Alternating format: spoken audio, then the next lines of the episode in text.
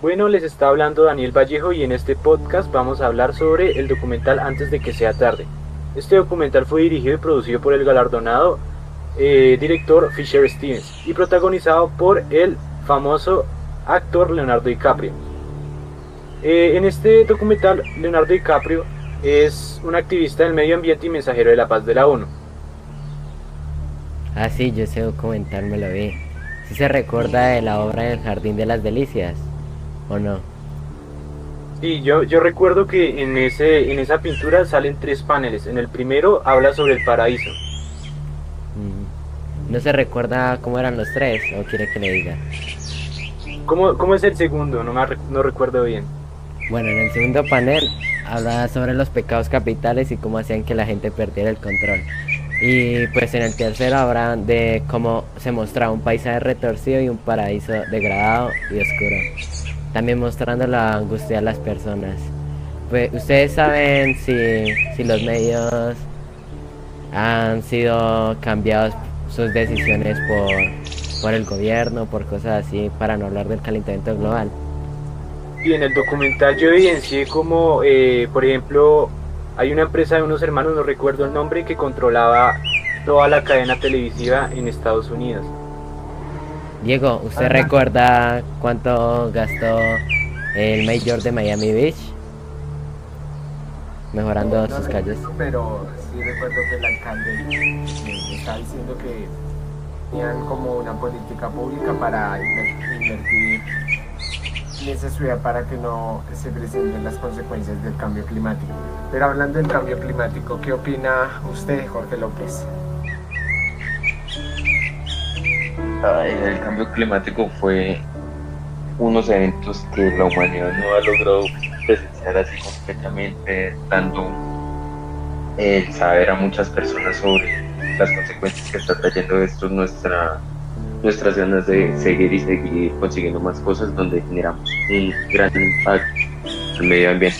Ruiz, ¿usted qué está opinando sobre las empresas que minan ilegalmente o, o, generan un impacto negativo al ambiente?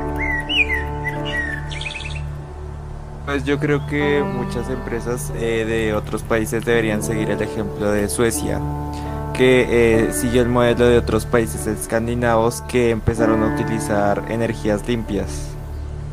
Como Elon Musk que empezó a fabricar eh, gigafábricas de energía solar y eólica para diferentes tipos de baterías. ¿Alguien recuerda cuántas gigafábricas habían que hacer para eh, que todo el planeta tuviera energía eh, autosuficiente? Ah, sí, yo recuerdo. Se necesitaban 100 fábricas en todo el mundo para que todo el planeta pudiera tener energía solar y eólica. Y Jorge López recuerda cuando Leonardo DiCaprio habló con una con una señora experimentada en la India que le dijo. Eh, sí, comenzaron a hablar con Leonardo DiCaprio, la señora hindú, sobre cómo ellos utilizan la, extracción del carbón para sacar o salir de la pobreza y también comenzaron a hablar sobre el consumo de los ciudadanos norteamericanos comparado con ciudadanos de otros países.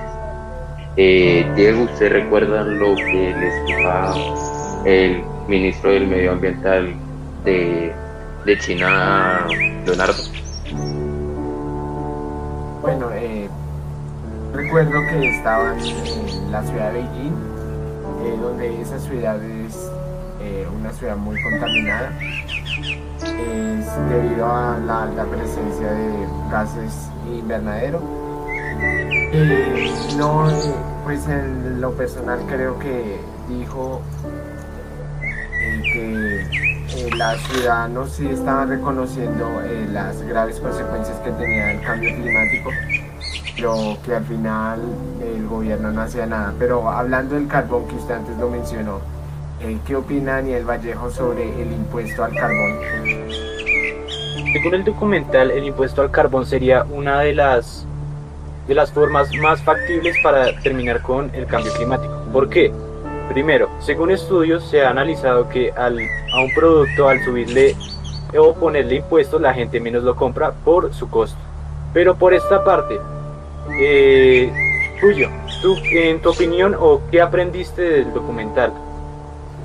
Pues yo aprendí que el cambio climático eh, está viniendo más de lo que se espera y que tengo que intentar crear diferentes estrategias para poder para poder retrasarlo o poderlo contraer.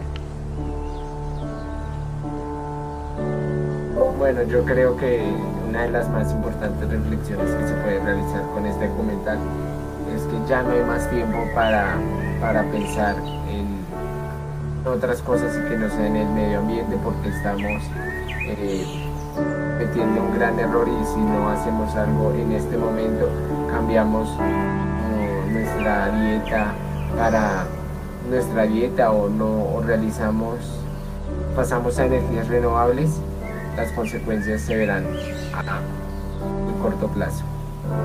¿Cuál es su reflexión, Diego Ruiz? Pues yo sigo creyendo que eh, la solución al calentamiento global todavía está muy lejos porque, digamos, eh, según mis investigaciones, el año con más calentamiento global fue el 2020. Y como estamos ahorita, pues no creo que podamos encontrar una solución eh, pronto. acá sabiendo, estuve investigando y vi que, que India era la tercera, el tercer país más contaminado en el mundo. Y vi datos que en India hay 300 millones de personas sin electricidad, que es, equivalente a la población de Estados Unidos. Y 700 millones de, de hindús utilizan biomasa para cocinar. Jorge López, ¿usted sabía eso?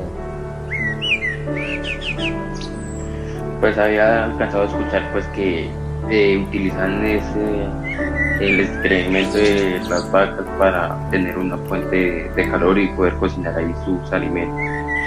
Pero se me hace un poco más la, la distribución de energía que deberían tener los hindús en esos momentos, porque es que esa cifra es preocupante porque es que más de 300 millones de personas sin, sin acceso a, a energías así renovables o por lo menos algún tipo de energía para sobrevivir o, o lograr sobresalir en sus trabajos. Esto, eh, Daniel, ¿usted qué está opinando sobre las acciones que se están tomando para revertir el efecto invernadero hoy en día? Pues observando el documental veo que varios países nórdicos como Suecia y Dinamarca ya están alcanzando hasta el 100% de energía renovable. Una de las formas de contrarrestar el cambio climático sería esa, usar nuevas energías y eh, no usar energías o productos fósiles como son el carbón y el petróleo. Eh, yo puedo concluir que en esta película nos embarca en un viaje donde muestra los sucesos dramáticos que estuvieron ocurriendo durante el mundo en el cambio climático y las acciones que como nosotros, como personas y como sociedad podemos hacer para contrarrestar esto. Solo nos queda esperar y, seguir avanzando en nuevas investigaciones de energías renovables.